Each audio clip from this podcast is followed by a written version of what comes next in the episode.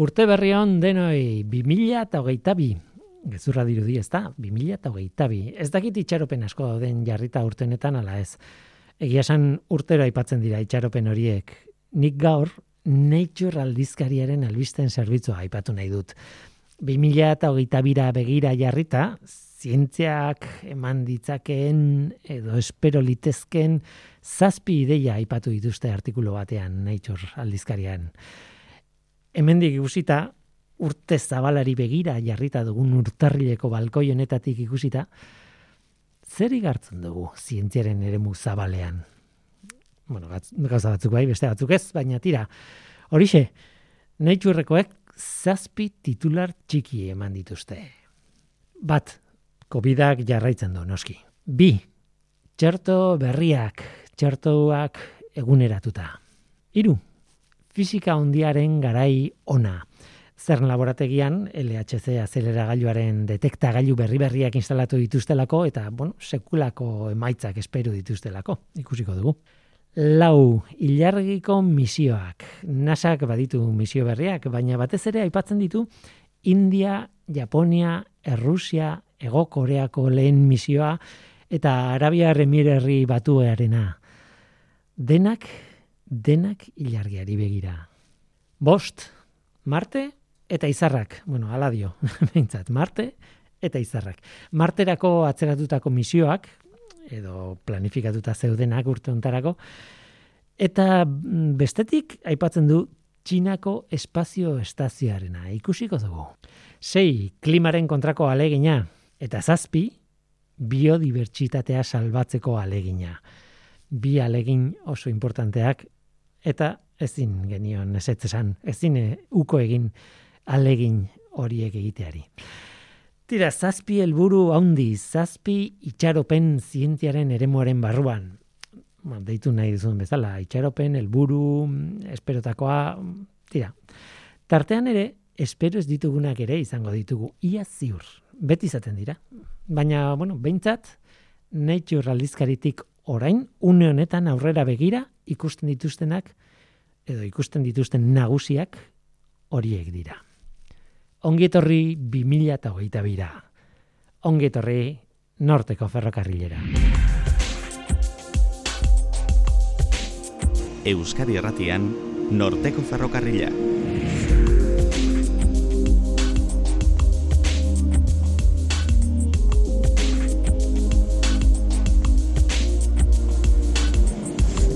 Kaixo denoi, zer moduz, ni Guillermo Roa naiz, eta entzuten ari zareten hau, Euskadi Erratia. Musika gustoko, pentsatzen dut baiet, ez? Mundu guztiari gustatzen zaio musika, hala esaten dute. Baina zergatik, zergatik gustatzen zaizu musika? Zer sentiarazten dizu musikak? Indar emozional altuko tresna da, musika argi dago. Ba, pertsona guztiek ez dute hori sentitzen musika entzutea. Eloia erraldizkeriaren azken zenbakian, anedonia musikalari buruzko artikulu bat argitaratu zuen anagalarraga erredaktoreak. Alegia, musika entzutean plazerik sentitzen ez dutenen efektua. Arekin hitz egingo dugu gaur. Gero musika alde batera utzi eta kontu zar bat berreskuratu behar dugu. Mila seireunda laurogeita mairura goaz. Estatu batuetara, ingalaterra berrira, esango nuke Massachusetts dela. Zehazki Salem izeneko hiri txiki batera goaz. Ezaguna da sorginkeria kasu batzuengatik. Orduan gertatu zen, mila seirunda laurogeita mabian eta mila seirunda laurogeita mairuan. Eta orduan izan ziren ustezko sorginen epaiketak. Baina zer gertatu zen orduan? Edo, hobeto, zer dakigu gertatutakoari buruz? Oazen ba, hau da norteko ferrokarrila, zientziaz betetako hitzak.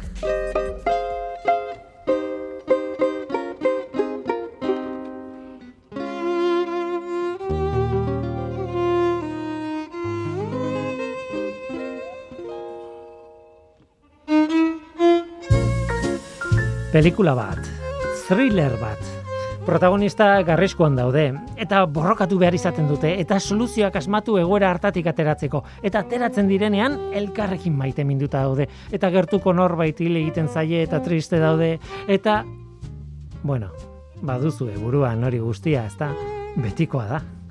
Orain, kendu jozu musika pelikulari, eta zer geratzen zaizu? Zentzugabeko jarduera bat agian?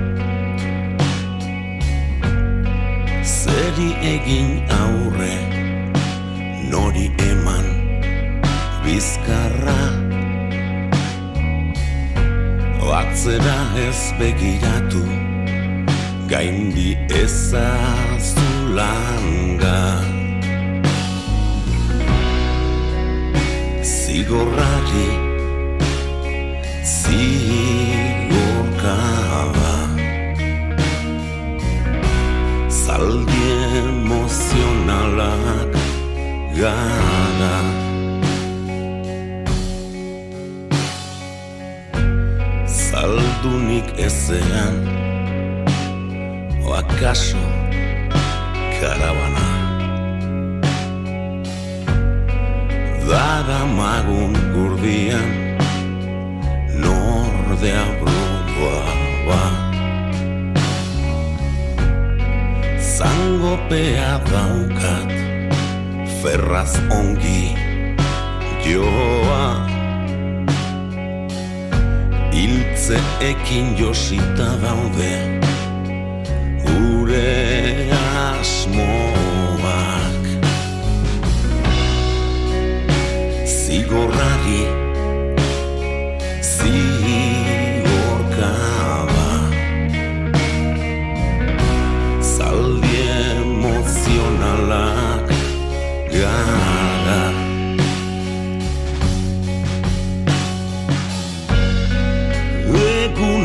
amaitzean Gauero trantzean Lotuko zaituzte Paradisustean Tortura koso hemen Baratzean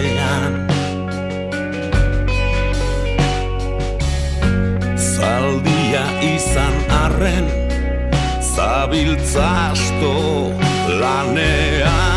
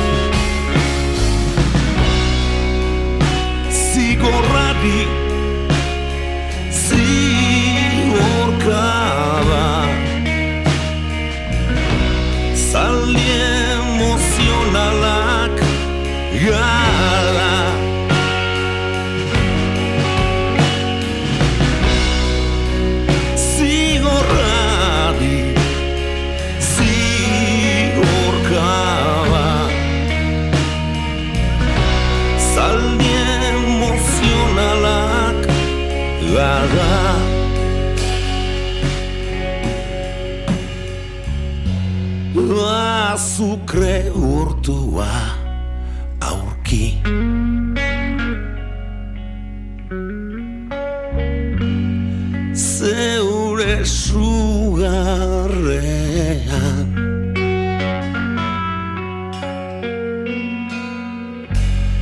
Sugar eta Aho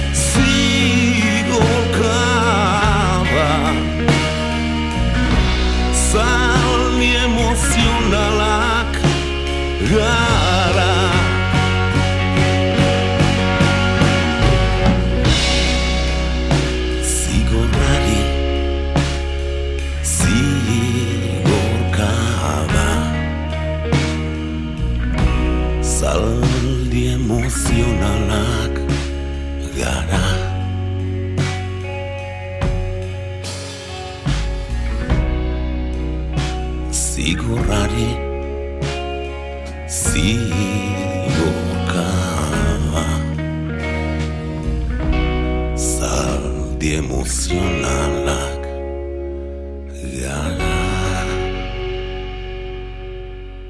Ez da kasualidadea musika hau jartzea. Ez da kasualidadea musika jartzea elkarrizketa hau hasi baino lehen. Musikak zer sentiarazten dizu. Seguro pozik zaudela, edo ez, edo aserre, edo ez duzu aguantatzen, edo kontrakoa, edo auskalo, ez? Baina musikak zerbait sentitu arazten dizu. Ez badizu sentitu arazten, ni ez nahi, sinor, diagnostiko bat egiteko, baino litekena da anedonia izeneko efektu bat izatea. Kaso honetan musikarekin baldin bada, anedonia musikala. Eta horretaz jakin nahi baldin baduzu, nire gomendia da, Eluiar aldizkaria joat, jotzea, Ana Gararraga, Eluiar aldizkariko erredaktorea eta divulgatzaileak, kaixo, ongitorri. Kaixo? Eh, anedonia musikala, aitortu behar dizut, anedonia hitza bera, ez nuela eh, entzun da, ez irakurrita eh, egi esan. Eh, zuk eh, idatzi zenuen arte artikuluan. Bai, bueno, dator, eh, edonismoa badaki zer dan, ez da? Plazeraren bilaketa eta, eh, bueno, gozatzea. Eta han horrek esan nahi du, ba, ez, ez ezkoa. Ukatzen du plazera, ez da? Eta anedonia da olotuta, ba, batzuetan, e, depresioekin eta bestelako asaldura eta egoerekin, zeinetan pertsonak ba, ez duen e, plazerik sentitzen, oinarrizko eta plazer iturri, be, e, oinarrizko eta beharrezko diren plazer iturriekiko ba, bereziki. Mhm. E, izango lirateke ba, jatea, ez da, eta jateari uzten diote pertsona batzuk, ba, depresioa dutenean, sexuarekiko plazera, ba, hori ere albo batera uzten da, eta jendearekin egotea. Gauza horiek e, gure... Soziala, ez? Bai, hori da. Mhm. Bai, Mhm. bai, bakartu egiten zara, ez dizu inolako gogorik ematen eta gozamenik eh, jendearekin egotea eta Mhm. horregatik bakartzeko joera hori daukazu. Hori izango litzateke, ba, patologia horren barruan edo asaldura horren barruan anedonia izango litzateke sintometako bat eta beti ez da agertzen. Anedonia musikalarena oso berezia da. Bai. Berariazkoa delako. Da bakarrik musikarekiko. Eta gaina da bakarrik sentitzearena, ze gainerakoa badute. Mhm. Alegia, entzuten dute musika, aditzen dute. Bai, bai, eta- Gai dira bereizteko. bai Arrazionalki aztertu dezakete, Hori da. beste dozeinek bezala. Hori da, Mhm. eta garunean ikusten diren seinaleak musika entzuten dutenean, lotuta daude en, ba, entzumenaren kontrolarekin, ez da, eta horiek pizten dira, baina e, gainerakotan hor- horiek seinale hoiekin batea, seinale auditiboak sortzen duten erantzunarekin batera, ba, baita ere pizten da en, sariaren sistema deitzen zaiona. Mhm. Sariaren sistema oso lotuta dago, ba, adibidez, mm, ba, drogekin, ez da? Aha. Edo, den jo- bai, adibidetako bai, ez? eta beste bat klasikoa da jokua, ba, gustatzen zaigu irabaztea. Mhm. Orduan sari sistema pizten da eta aktibatzen da eta bilatzen du berriro ere piztea, ba hor eh, sortzen den eh, estanda hormonaena eta neurotransmisorena ematen duten placer hori berriro ere bilatzen dugulako. Horregatik izena du sari sistema.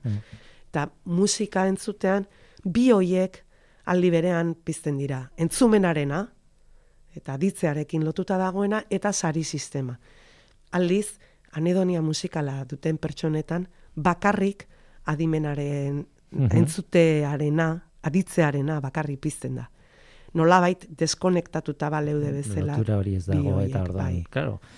Eta horrek sekulako egiten du, adibidez, bueno, e, pelikuletan askotan esan dugu, ez? Estena bat ikuste duzu bildurrana, e, maitasunana, ez dakiz zer, eta berez musikari gabe ikusiko bazenu, bueno, ez dizu zer esaten, baina musikak bueno, horre jartzen du indarra eta sentitu arazten dizu, sentitu behar duzuna momentu horretan, ez? Hori Claro, da. jende honengan hori ez dago. Ez, ez dago, eta em, berezia da, ba, esan bezala e, depresioaren kasuan, ez, nola anedonia ba, lotuta daun oinarrizko eta beharrezko diren e, zentzume- sentimendu eta emozio hoiekin, kasu honetan ere gauza bera gertatzen da. Musikak baditu gure espeziean oso oinarrizko eta beharrezkoak diren en, almenak eta funtzioak. Eta ikertu izan denean adibidez musika unibertsala ote den, erantzuna da, momentuz behintzat, Mhm. ze, ikerketa asko egiten dira arlo honetan eta martxan daude, musikak sortzen dituen emozioak ez dira unibertsala. Musika guztiek ez dituzte kultura guztietan emozio berbera sorrarazten. Baina bai da unibertsala musika disiplina bezala edo arte modura, Mhm. e, hori bada, eta lau funtzio ere betetzen ditu guztietan, kultura eta garai guztietan bete izan ditu. Eta dira, sendatzea, sendatzeko musikak daude, beste, bueno, sendatzea edo babesa ematea, em, konpainia egitea laguntasuna, beste bat da dantza eta alaitasuna, beste bada aurreen musikak, ba, bai komunikaziorako eta lokartzeko eta lasaitzeko aurrentzat, eta bestea da e, espiritualtasuna eta ritoekin lotutakoa. Orduan, lau funtzio hoiek e, talde koesiorako eta talde baten em, nortasun eta eta eratzea, ez, ko, komunitateako parte sentiarazteko funtzio hori betetzen dutea du musikak, Mhm. Edo zein dela ere, ze motatakoa den, edo nun salkatzen duen kultura guzt, e, bakoitzak, baina guzti guztietan da. Horregatik da inarraroa, Mhm.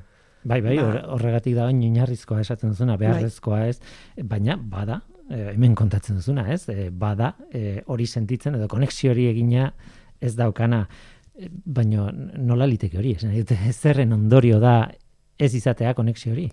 Ba, bueno, hori ikertzen dute ba, neurozientzialariek eta Mhm. baita musikaterapeutek ere, eta haietako birekin hitz egin dugu erreportaje hau egiteko, Noelia Martínez Molina eta Maria García Rodríguez, eta... ba, Noelia Martínez eh, Molina da neurozientzialaria eta Maria Garria Rodríguez musikaterapeuta. Bi, Bai. Biekin egontzea. Bai, bai, en, gaina, bueno, Maria García Rodríguez psikologiaren alderdi lantzen du gehiago, Mhm. eta Noelia Martínez Molina da gehiago neurozientzialaria, ba, bueno, ba, teknika desberdinak erabiltzen dituzte, eta kasu honetan ere, ondorioak eta bilatzen zutena ere, ba, desberdina zen, baina erabat osagarria. Polita izan da gainera, ez zutela elkarren berri, Mm. eta, bueno, azkenean, ba, nere bidez, Mhm. ba, jarri dia harremanetan, eta, bueno, pentsatzen dut, hemendik aurrera ere emango dula honek, bueno, zientzian oso ohikoa da, ez da? Mhm, bai, Azkenean, ba, bai. lanak partekatzea, eta horrek irikitzen dizkizu bestelako ate batzuk. Eta, ba, bueno, ikusi duten gauzen artean da, adibidez, em, ma, Maria... En, Ui, barkatu. Bai, Maria, adibidez. Maria García Rodríguezek ikusi duen gauzetako bat, beak nerabeetan ikertu du, eta ikusi du lotura badagoela anedonia musikala eta anedonia soziala izatearen artean. Alegia, musikak emozioarik sentia ez araztea, ez ez eukitzea inolako emozioaren musikarekiko, eta jendearekin egon nahi ez izatea ez bilatzea hori ez zaizulako gustatzen. Mhm. Eta lotura hori, ba, orain arte, e, ba, e, ez da, ikusi beste ikerketa batzuetan, baina berari oso garbi azaldu zitzaion, eta biek ere lotzen zuten gainera, a- e, ba, terapia musikala gero eta gehiago erabiltzen da, baina ez da aurrez begiratzen paziente horrek, Mhm. ba ote daukan anedonia musikala. Eta baldin badauka, da terapia. Claro, baldin badauka terapiak ez dauka, eh, eraginik ez du zentzurik Mhm. pertsona horri hori aplikatzeak. Hombre, gehienok badaukagu edo hori pentsatzen dugu Bai. behintzat, eta zuk ematen duzu datua, ez? Euneko hiru eta bosten artean eh, dago, baina pentsatzen den jende asko, eta hori gertatu zaigu irakurle batek Bai. adibidez, eh, esan zidan, "Mm, ah, jabetu naiz, eh, nik eh, badudala anedonia musikala, eta enekien izenik jartzen. Ikusten nuen nire inguruko guztiek sentitzen zutela zerbait, nik ez neukana. Mhm. Eta adibidez kontzertu batera juten baginen argazkiak ateratzen dituen eta horrekin e, betetzen nuen aset, o asetzen nuen nire gogoan izatekoa, ze musikagatik behintzat enitzake Ja. jungo. Enitzan malagunekin egoteko Bai. eta zerbait egitera. Egia esan, harritu dit eh, datuak, eh, euneko irutik bostera, eh, asko da, esan nahi dute badala, ez? Baina gero ere pentsatu dut eta hemen ai- aipatzen duzu, eh, karo, orain arte aipatu dugunaren arabera ematen du zero edo bat dela dena edo ezerrez, eta karo, tartean eskala bat egongo da, litekena da, denok izatea neurri batean efektu hau, ez? Bai, es- neurri handiago edo txikiago batean, Bai. claro, eskala bat aipatzen duzuzuk. Bai, eskala bat, eta, bueno, en, askotan gertatzen den bezala, ba, leno esan dugu, ez, e, anedonia soziala edo hori, hori Mhm. espektro autistaren barruan Mhm. kokatzen da.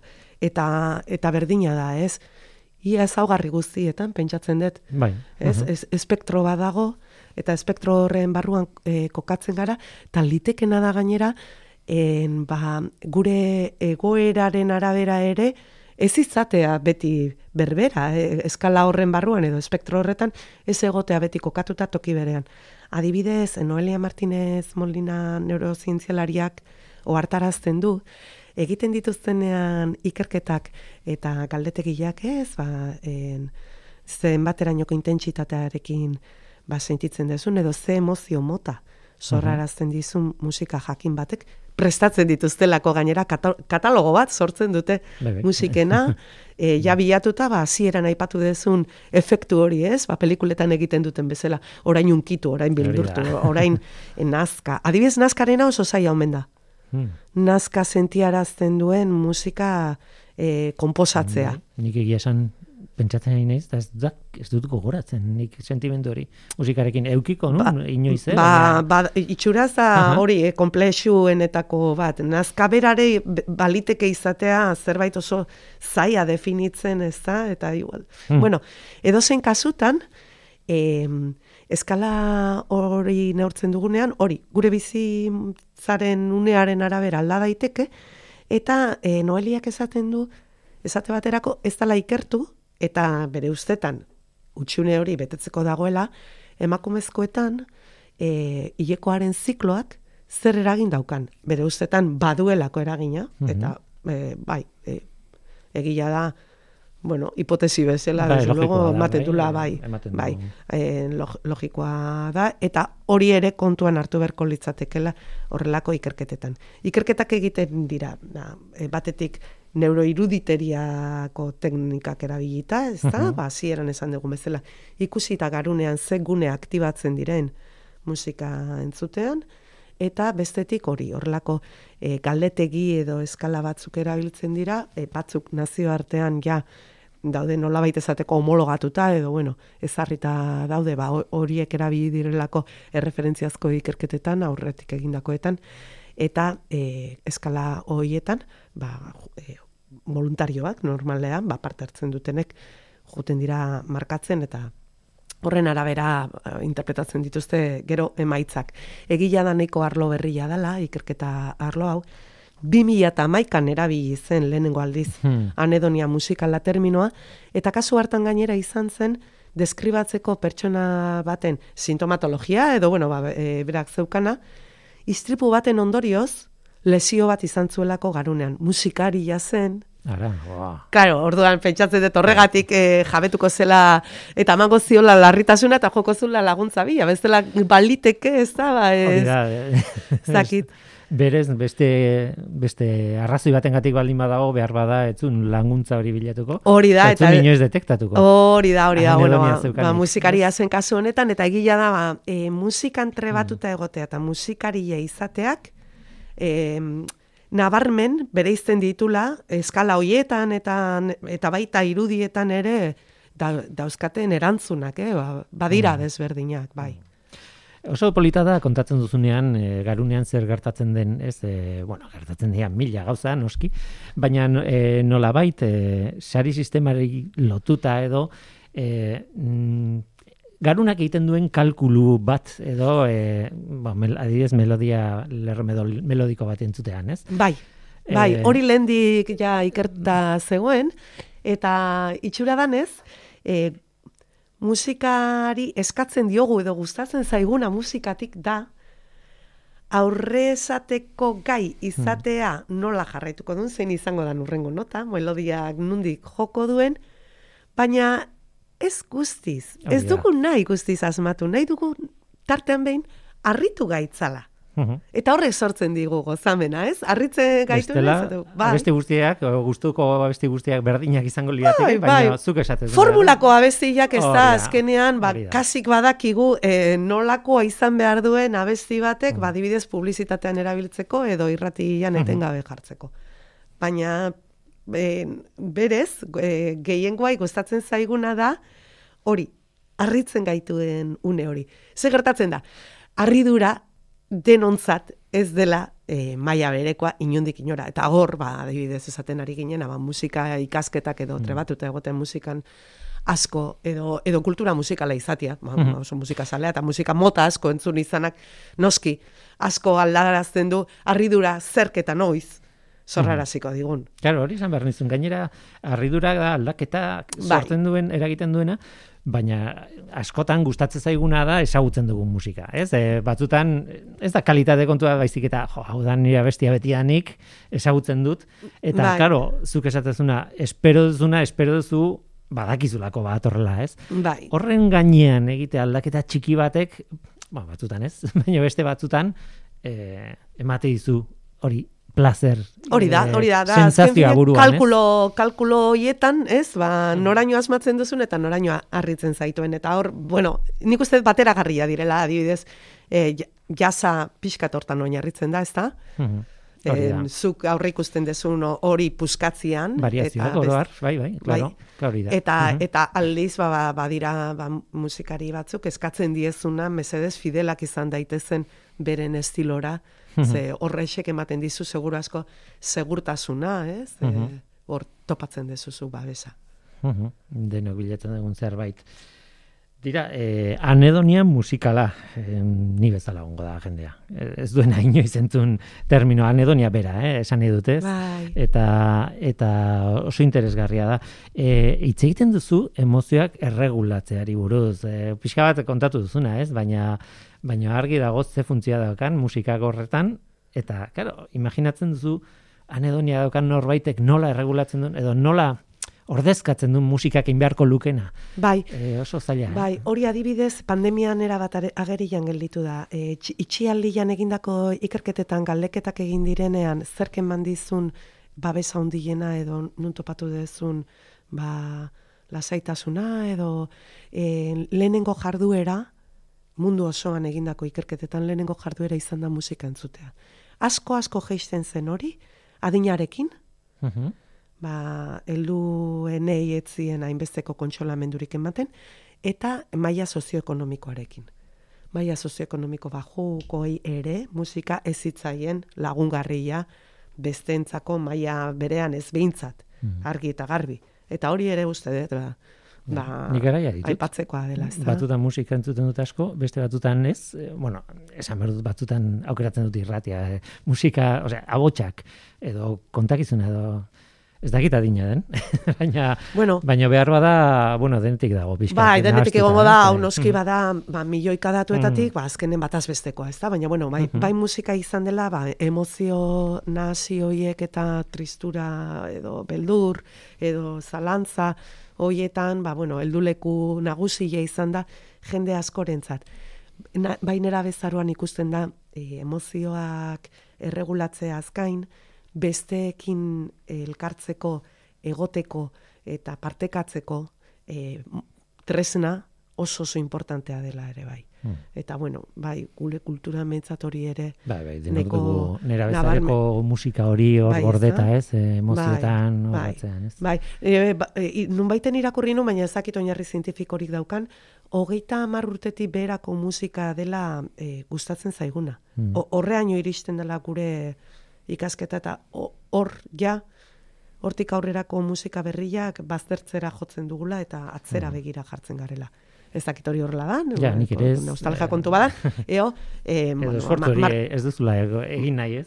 Bai, hori da, ikastarekin lotuta eta, Bai. eta baliteke, eh? baina edozein kasutan bai gazteetan eta nerabezaruan e, funtzio horiek, ba, emozioak erregulatzearena eta taldea, taldeko parte senti araztea, horiek nabarmenak dira. Emozioekin gainera, egin, ba, beste ikerketa batzuetan ikusten dute, askotan bilatzen dugula, eta eta igual da intuizioak esaten digunaren kontrakoa, eh? baina bilatzen dugu daukagun emozioaren en, pareko musika, alegia triste gaudenean, trista, are Bai, gehiago tristatzen zaituen, edo, edo musika tristea, edo emozio tristea garraiatzen duen musika bilatzen dugula. Kontsolamendua emateko dala ematen du, eta laguntuta sentitzen garelako. Ematen du euforia bilatu beharko genukela musika, baina, bueno, du, gehienetan behintzat, eh, kasu gehienetan, edo joera nagusia da, daukazun e, une horretan, Hmm. e, daukazun emozioarekin parekatzen zaituena, eo intentsifikatzen duen musika mota Mhm. bilatzen dugula. Bai, eta batzutan e, musika, bueno, musikan adituak direnak eta harritu egiten dira, konposatzaile batek, aldi berean musika dramatiko, triste edo tragikoa edo, eta aldi berean musika alaia konposatzen ari baldin badira, biak aldi berean, ez? Esaten, oh, ze gaitasuna, ez? Behar bada, nik ezingo nuke hori egin, nik eh, ez duk esaten duzuna. Triste baldin banago, tristurera joko nuke, pozi baldin banago, postasunea, Baina hau ere ez da zientifikoa, momentua ikusi beharko litzateke eta, eta nola egiten duzu, ez? Baina, baina bai, e, kuriosoa da, e, efektua, ez? Ba, musikaz gozatzeko ez gaitasuna, anedonia musikala. Ez dakit zerbait gelditzen zaigun, esateko? E, bueno, nik bakarrik esatia hori ezaugarri bezala deskribatu dugula eta inundik inora ez e, in, etiketa bat jartzeko inori edo estigma bat sortzeko. Hori da, eta gainera... Normalizatzea da azken Esaten- finean esaten genuena, ezagutzea ez? eta eskala batean egon daiteke eta hori denok euki dezakegu neurri batean edo bestean, ez? E, Hori efektu hori eta bai, hori bai gustatuko litzaidak, ba, uste eh, eh, ez dala inundik inora eh, horrela hartuko, baina bueno, ba espada ere, Mm. ba, hoixe, eh, azkenean hori, espektro espektroaren barruan zuk esaten duzu bezala bai. Mhm, Ba, musikaz gozatzeko ez gaitasuna anedonia musikala azkeneko eluiar aldizkarian eta noski aldizkaria.eluiar.eus web horrian ere bai irakur gai dago. Ana Galarraga, eskerrik asko. Ba, eskerrik asko zuri, urren arte. Zientzia.eus, leio ireki bat zientziaren mundura. Irratia, telebista, artikuluak, irudiak, soinuak, Elujar Fundazioaren kalitatea zure eskura klik baten bitartez. Zientzia.eus, zure lotura zientziarekin. Orain goazen atzera iruren urte, estatu batuetara eta begiratu diezaiogun Salem herriari. Izen horrek sorginak ekartze izkizu burura, ezta? Niri bai behintzat. Baina zer dakigu gertatu zenari buruz?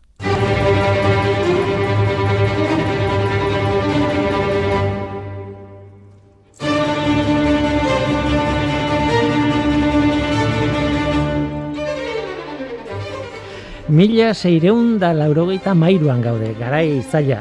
bueno, hori esan daiteke historiako edozein urteari buruz egiten badugu ere ez, garai zaila izango delako beti.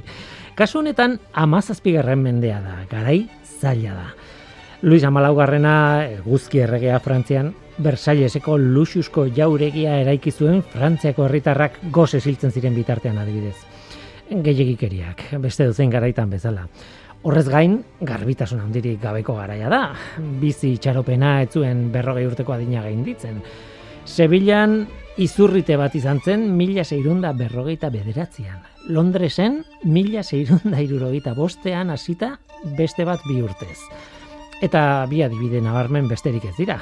Garaiz zailak dira beraz. Oso zailak.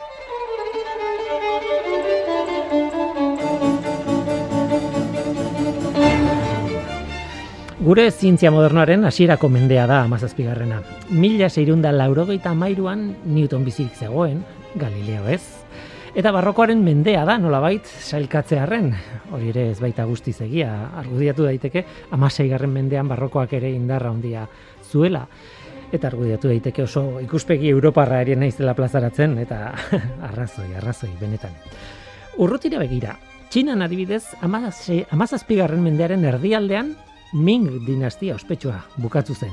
Eta oso azkar esan da, Qing dinastiaren hasiera da, eta garai zaila da. Amazazpigarren mendean, Europarrak kolonialismoan sartuta daude buru belarri mundu osoan. Portugaldarrak, Nederlandarrak, Ingelesak, Espainiarrak, Frantziarrak, ez dakit badagoen kolonizatzailea izan ez den herririk. Tira, Ipar Amerikan, gerora estatu batuak osatuko zutenen koloniak ari ziren bizirik irauten zailtasun handiekin. Garai zaila haientzat. Are zailagoa kolonoek topatu zituzten indigenentzat noski. Garai oso, oso zaila. Tira, mende bat labur biltzea zaila da, eta esaten dudana, esaten dudala kanpoan geratuko dira kontu garrantzitsu asko. Beraz, ez dut laburpen honekin jarraituko, baina noski, ikuspuntu askotatik ikusita, amazazpigarren mendea ere, eta hori aipatu behar da, garai zaila da.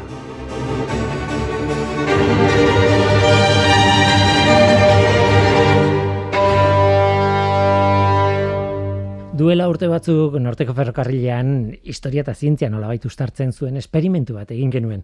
Urte bat aukeratu genuen eta aztertu egin genuen. Urtea zen, ba horixe, mila seireundala eurogeita mairu. Zergatik? Bueno, ez da historiaren edo zintziaren mugarri izugarririk gertatu ba, urte hartan, ez? Baina noski urte guztietan daude gertakizunak, batzuk hobeak, beste batzuk, bueno, eh, garrantzitsuagoak beste batzuk, ez? Nolabait hausaz aukeratu genuen urte ura helburua zen garaia bera aztertzea, ez gertakizun jakin bat, ez? Baina itortu behar dugu urte hori proposatu ondoren dokumentazioan begiratu eta gertakizun bitxi bat topatu genuela mila seireunda laurogeita mairuan. Frantziaren iparreki aldean, Don Perignonek txampaina egiteko metodoa asmatu zuen. Ez da zientziaren mugarri izugarri bat, kimika edo nik ez zertakit, Baina itortu bertzaio horrek utzitako aztarnak gerora eragin luzea izan duela. Eta orduan, bueno, onartu genuen, aitzaki ona da, urte horren aldeko alde egiteko, eta planteatzeko nola zegoen zientzia urte hartan, nola zegoen gizartea zientziarekiko urte hartan. Eta atal berri bat sortu genuen.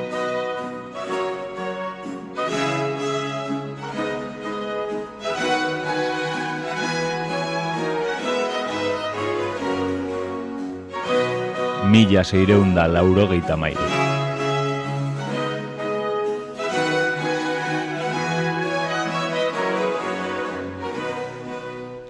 Esan dakoa, urte hartan, Don Perignon monje beneitarrak txampaina egiteko modua asmatu zuen. Xampenua metodoa. Baina beste kontu askori buruz ere hitz egin genuen atal horretan. Eta beste asko geratu ziren kontatu gabe.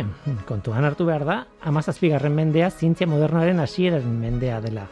Lehen teleskopioak, besteak beste begiz ikusten ez diren lehen ilargiak aurkitu zituzten, lehen mikroskopioak eta mundu mikroskopikoaren aurkikuntza berriak filosofian eragin eta mundu ulertzeko modua aldatu zuten. Newton, Galileo, Kepler, hiru izen oso ezagun bota dotatzearren, eh, baina tira. Matematika izugarri aurreratu zen, mende horretan baita fisika ere, Eta ez, gauza bat nabarmendu harren. Londresen Royal Society sortu zen me- mende horren erdialdera. Jakina, kolonialismo garai gogorra izan zen, baina horrekin batera esploratzaile komatxoen artean zientifikoen hasiera da. Dodoari buruz hitz egin genuen esate baterako, dodoa desagertu zen, amazazpigarren mendean, edo desagerrarazi genuen, nobeto esan da. Gure europazentrismoaren ikuspuntutik adibidez, maoriek tatuajeak egiteko teknikak importatu ziren mende horretan Europara, eta modu ber, moda berriak sortze, sortu ziren. Tira, gauza asko dira, mila seirunda laurogeita amairu urteari eta oroar amazazpigarren mendeari lotuta. Zientziaren ikuspuntutik beti ere, eh? Interesgarria da, beste dozein mende ere interesgarria den bezala zientziaren historian.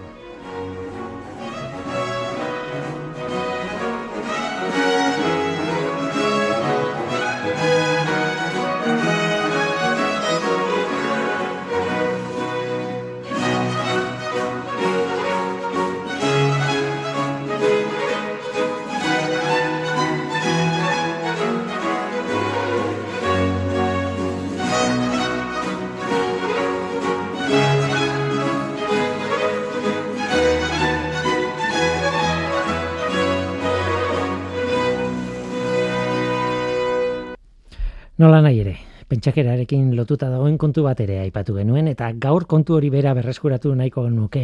Amazazpigarren mendea nolabait sorginen mendea da. Edo sorginen historioetan mende oso garrantzitsu bat behintzat. Mm, Baina bere dezagun. Europan eta gure gandik oso gertu zugarramordiko kasua adibidez, mendearen hasieran izan zen. Mila seirunda marrean.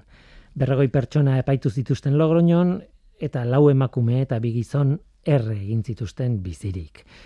Ipar Amerikara geroago iritsi ziren sorginen kontuak, baina iritsi ziren. Mendearen bukaeran adibidez, mila seireunda laurogeita mabian, eta mila seireunda laurogeita mairuan, gure urtean, hain zuzen, gure atalaren urtea. Esan nahi dut, Massachusettsen kolonian, Ingalaterra berrian, beste kasu oso ezagun bat izan zen. Salemeko sorginen kasua. Eta kasu horretan, onjo mikroskopiko batek izan zuen erruaren zati bat.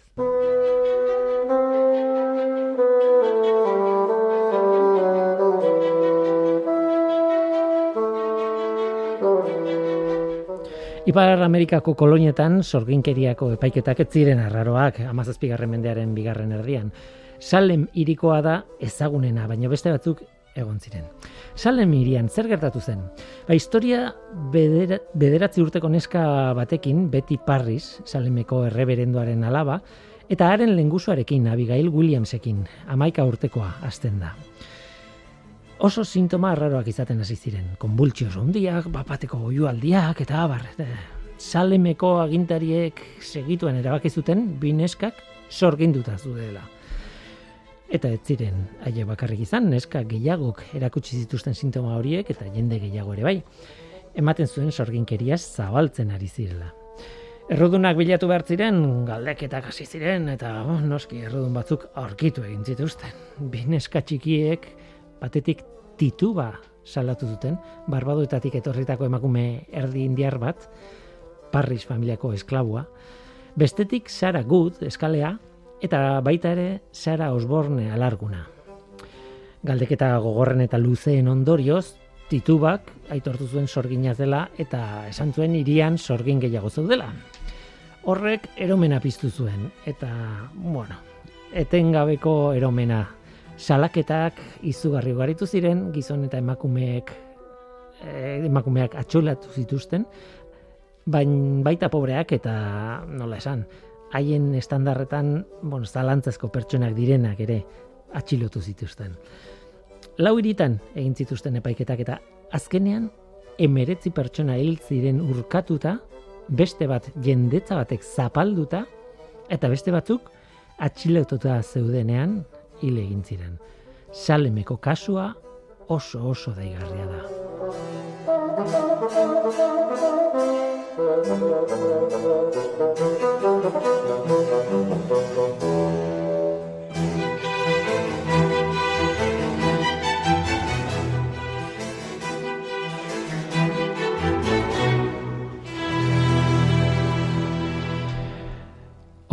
jatorriaren teoria zabalduenetako bat, nola sortu zen zergatik, eta baztertu ez den teoria bat gainera, onjo mikroskopiko batekin zu du zer ikusia. Linda Caporael New Yorkeko estatuko Resel, Renles, Renselaer, barkatu, Renselaer institutuko psikologoak plazaratu zuen hipotesi hori mila bederatzereun da irurogeita maseian. Orduan sekulako ospea izan zuen teoria honengatik eta gerostik jarraitu izan du teoria hori ikertzen eta aztertzen. Teoria hiru hitzek labur biltzen dute. Batetik, zekalea, bestetik, onjoa eta azkenik LSD. Oso adierazgarria eta oso interesgarria. Salem hirian eta Ingalaterra berriko beste hirietan zekalea kontsumitzen zuten. Eta jakina da zekaleak izan dezakin gaixotasun bat onjo bat dela, ainoa. Claviceps purpurea da espeziaren izen zientifikoa eta frantsesez izena ergot da. Egia esan ainoa beste zereal batzuetan ere ager daiteke garagarrean, oloan edo garian, baina batez ere zekalean agertzen da, horregatik da ospetsua. Ainoak zekaleari eragiten dio, beltztu egiten du eta ondatu egiten ditu haziak. Baina gizakiari ere bai. Azken batean onjo honek ergot edo ergot honek sustantzia toksiko asko sortzen ditu, alkaloide asko ergolinaren taldekoak. Adibidez, ergotamina, bueno, izenak denak antzekoak dira, ergotamina, ergokriptina, ergokristina, eta barrez, eta nasgarria da. Baina tira, azken batean, ergot izeneko onjo horrek sortzen dituen sustantzietako bat, ergotamina, az, azido lisergikoaren, edo azido lisergikoaren dietilamidaren antza handia du. Batetik bestea egin daiteke laborategian problemari gabe. Azido lisergikoa, LSD ospetsua, sustantzia aluzinogenoa. Eta konbultsioak eragin ditzakena, eta Betty Parris eta Abigail Williams Sanleimeko neska txiki haiek eta beste asko izan zituzten sintomak eragin ditzakena. LSD.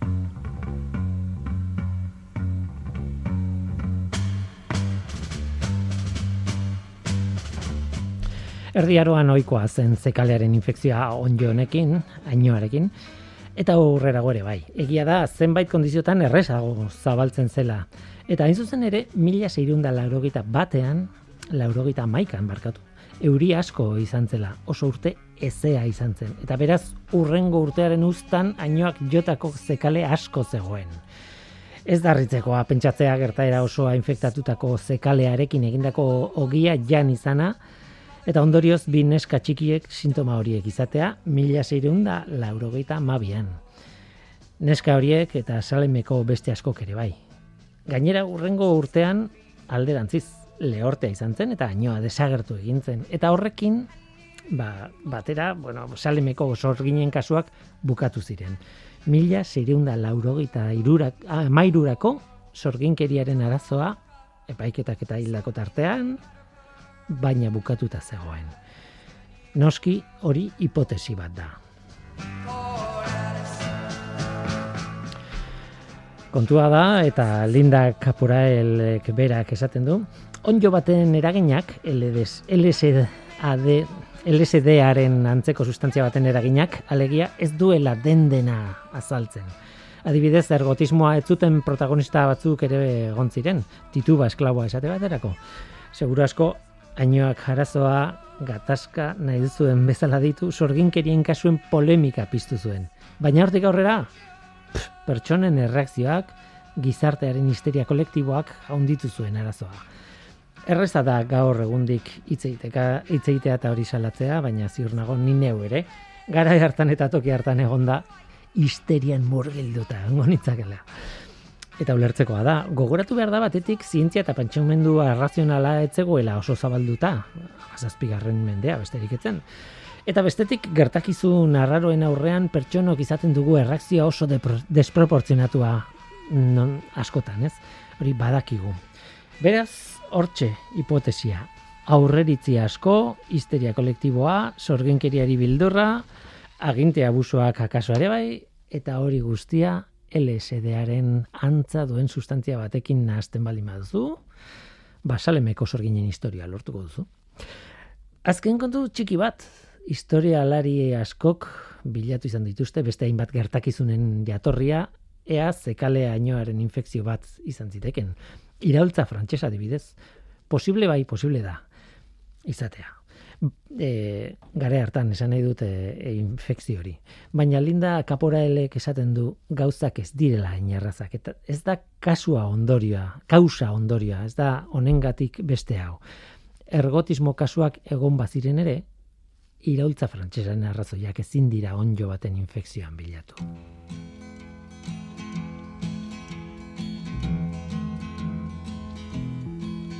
Onaino gaurkoa bagoaz, gaur gurekin ana galarraga eskerrik asko anari, eta eskerrik asko zuri ere entzule. Badakizu, gu hemen gaude, norteko abildua eitb.eus. Gaur teknikaria mirari arruti izan da, eta mikroren aurrean ni Guillermo Roa, eluiar zientzia taldearen izenean. Datorren astean gehiago, ordu hartan du izan. They sat together in the park as the evening sky grew dark. She looked at him and he felt a spark tingle to his bones. Twas then he felt alone and wished that he'd gone straight and watched out for a simple twist of fate. They walked along by the old canal, a little confused, I remember well, and stopped into a strange hotel with a neon burning bright. He felt the heat of the night hit him like a freight train moving with a simple twist of fate. A saxophone someplace far off played as she was walking on by the arcade. As the light burst through a beat up shade where he was waking up, she dropped a coin into the cup above a blind man at the gate and forgot about a simple twist of fate.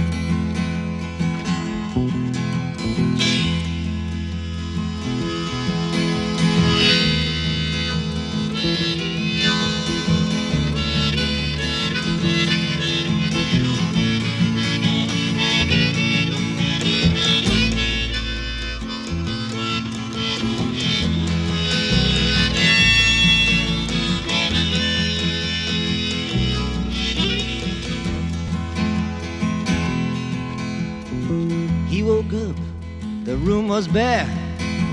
He didn't see her anywhere. He told himself he didn't care. Pushed the window open wide. Felt that emptiness inside, to which he just could not relate. Brought on by a simple twist of fate. He hears the ticking of the clocks and walks along with a parrot that talks. Hunts her down by the waterfront docks where the sailors all come in. Maybe she'll pick him out again. How long must he wait? One more time for a simple twist of fate. People tell me it's a sin to know and feel too much within. Still believe she was my twin, but I lost the ring. She was born in spring, but I was born too late. Blame it on this simple twist of fate.